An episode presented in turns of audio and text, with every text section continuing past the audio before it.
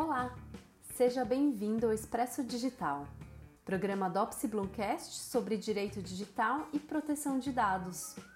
Eu sou Gisele Caraçawa, coordenadora da Startup.oba, área do Opsi Bloom, Bruno e Weinzoff Advogados Associados, voltada para o atendimento de startups. E hoje acompanho você nesse giro de notícias. Bom, neste episódio você vai ficar sabendo sobre os ataques cibernéticos a sites e sistemas de órgãos públicos, sendo que o mais grave deles, do tipo ransomware, usado para chantagear a vítima, foi desferido contra o Superior Tribunal de Justiça. Conheça também a pesquisa que revela os números alarmantes de dados expostos em vazamentos ocorridos ao longo de 2020. Até agora já foram 36 bilhões de dados, o dobro do registrado em todo o ano de 2019. Confira os fatores de vulnerabilidade que mais oferecem risco para as empresas. Entenda também a discussão sobre a cobrança do ICMS em operações com software. O Supremo Tribunal Federal formou maioria contrária à incidência desse tributo. E por fim, Fique por dentro ainda dos aportes e operações de fusões e aquisições no ecossistema de startups, que já somam mais de 2 bilhões de reais neste ano, segundo a Sling Hub. As fintechs foram as que mais atraíram investimentos. Bom, o Expresso Digital está começando.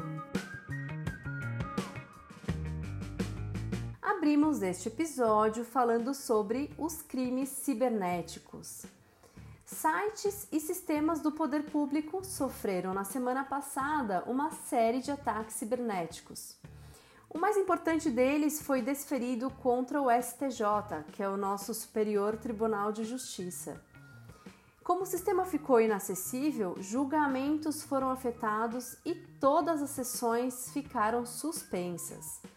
De acordo com o site O Bastidor, o ransomware foi o tipo de ataque cibernético escolhido pelos criminosos e, por meio dele, o acesso ao sistema infectado é interrompido até que haja o pagamento de um resgate em criptomoedas. Os sites do governo do Distrito Federal também ficaram fora do ar depois de tentativa de ataque no dia 5 de novembro.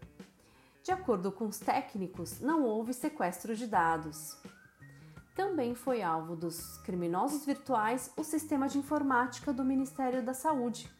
Os servidores perderam acesso à internet, bem como as contas de e-mail. Bom, vale aqui destacar que os crimes cibernéticos, eles não estão restritos aos ataques e golpes.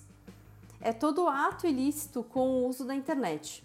E pode ser a invasão de um sistema ou de um perfil, a prática de calúnia, injúria e difamação, falsificação, pornografia infantil, violações de direitos autorais, ameaças, extorsões, clonagem de contas de WhatsApp, interceptação de comunicação, entre muitos outros. É importante também aqui a gente fazer uma distinção entre segurança da informação e segurança cibernética, que geralmente são confundidos.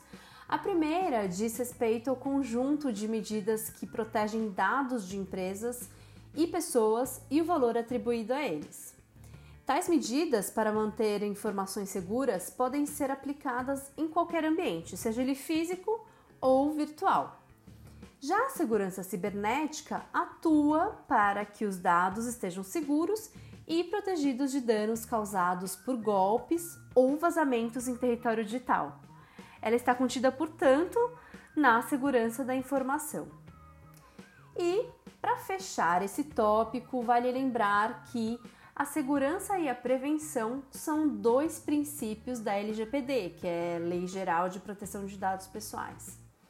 As empresas e o poder público devem concentrar esforços na proteção de dados que armazenam, com o objetivo de evitar incidentes de segurança, como por exemplo vazamento de dados precisam ainda contar com um plano de resposta eficiente caso esses incidentes venham a ocorrer. Bom, continuamos falando sobre ameaças à segurança de dados. Nos primeiros nove meses deste ano, os vazamentos expuseram 36 bilhões de dados em escala global. É o dobro do registrado em todo o ano de 2019, de acordo com um levantamento da consultoria Risk Based Security. 21% dos vazamentos de dados foram enquadrados no ransomware, que é o tipo de ataque sofrido pelo Superior Tribunal de Justiça. Para empresas no Brasil, o prejuízo médio decorrente do vazamento de informações é de 1,12 milhões de dólares, e o tempo médio para identificar e conter o problema é de aproximadamente 380 dias. Essas informações fazem parte do relatório sobre o prejuízo de um vazamento de dados 2020 de autoria da IBM Security. Em entrevista à Forbes, nosso chairman e sócio fundador, Renato Opsi-Blum, apontou três fatores de vulnerabilidade que oferecem risco para as empresas e, consequentemente, para os seus clientes. Abre aspas. O uso da tecnologia, já que todo programa de computador tem bugs e problemas, a operação humana, que agrega mais uma camada de fragilidade por conta dos erros, e a ação proposital, dolosa.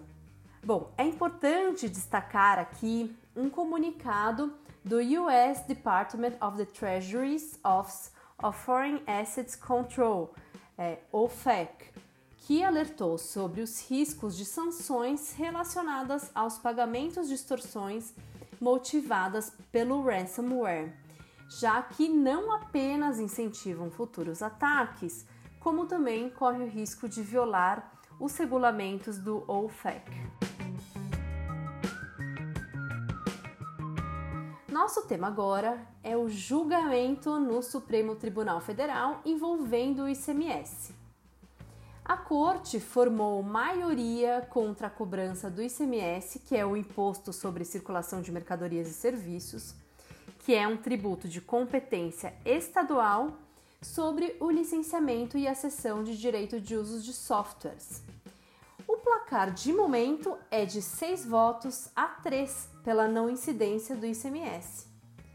Para a maioria dos ministros, os programas de computador devem ser tributados exclusivamente pelo ISS, que é o Imposto sobre Serviços, e que é de competência municipal.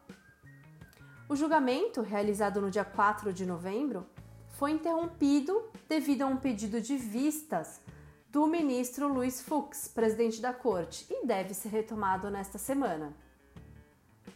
Em entrevista ao grupo Jovem Pan, a nossa sócia Daniele Serafino afirmou se tratar de mais um caso clássico de bitributação sobre determinada atividade e de disputa fiscal entre estados e municípios. O ISS já incide nas operações com software. Para o ministro Dias Toffoli, licenciamento e cessão de direito de uso dos programas de computador dizem respeito a serviços. E por esse motivo, deve incidir o ISS e não o ICMS. No julgamento de anteontem, mencionou a Lei Complementar 116 de 2003, que prevê essas hipóteses como fato gerador do imposto municipal. Os ministros Alexandre de Moraes, Luiz Roberto Barroso, Rosa Weber, Ricardo Lewandowski e Marco Aurélio acompanharam o entendimento, o que resultou na maioria. Já, por outro lado, os ministros Edson Fachin, Gilmar Mendes e Carmen Lúcia foram favoráveis à cobrança do ICMS. Para eles, são situações diferentes que envolvem o software de prateleira e o personalizado, que é aquele feito por encomenda para o de prateleira, uma criação intelectual produzida em série e com atividade mercantil, entendem que deveria incidir o ICMS.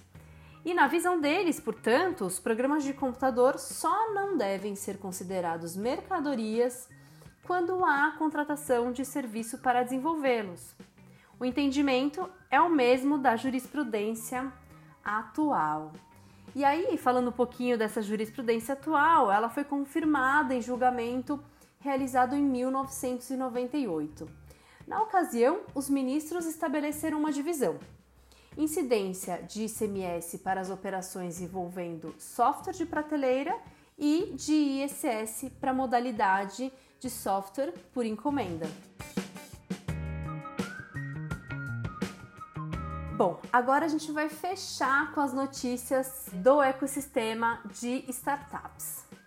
Os deals estiveram em alta no mês de outubro.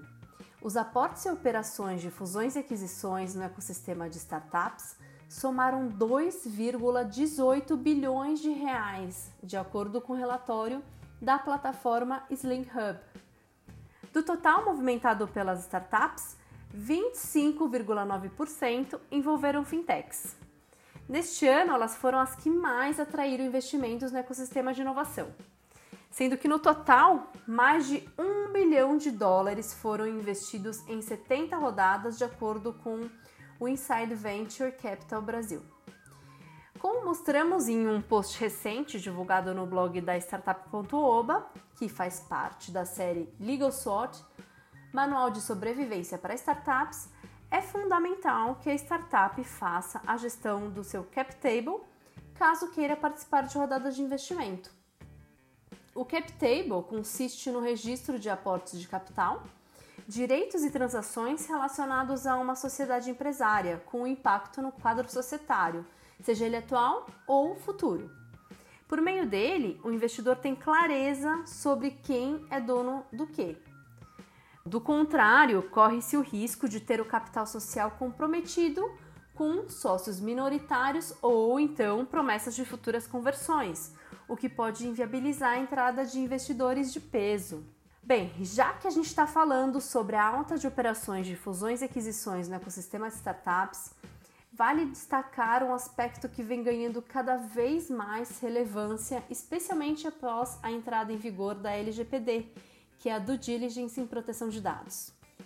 Considerando que os dados são um novo petróleo e dada a sua importância no business de muitas startups, as avaliações decorrentes dessa due diligence em proteção de dados pode ser determinante para o fechamento ou não de um determinado deal. E, para fechar com chave de ouro, confira a nossa dica de leitura, o Executivo Federal enviou no dia 20 de outubro para a Câmara dos Deputados a proposta do Marco Legal das Startups. Esse projeto de lei complementar foi apensado a um outro que também trata do estímulo à criação de startups com disposições para incentivar o empreendedorismo inovador. Bem, embora os projetos apresentem alinhamento principiológico, é importante aqui colocar que existem diferenças marcantes entre eles. A principal delas está na definição de startup, o que impactará na delimitação do universo de empresas que farão jus aos benefícios das políticas públicas desenhadas nesses documentos. Saiba mais no artigo assinado em coautoria pelo Renato Opsiblum, a Marcela Costa, que também é coordenadora da Startup.oba, e eu. O texto foi publicado no Estadão e pode ser acessado por meio do nosso site www.opsiblum.com.br barra na mídia. Bom, nosso episódio chegou ao fim mas a gente volta na próxima semana. Toda quarta-feira você confere uma nova edição do Expresso Digital no canal Opsi Bloomcast. Ouça nas principais plataformas agregadoras de podcast. Visite nosso site e acompanhe as últimas notícias de proteção de dados e privacidade no nosso portal da privacidade, que é o www.portaldaprivacidade.com.br. Este episódio teve edição de Lucas Fernandes, roteiro de Bruno Toranzo e coordenação editorial de Lara Silbiger. Eu sou a Gisele Caraçala e foi um prazer estar com vocês. Até a próxima!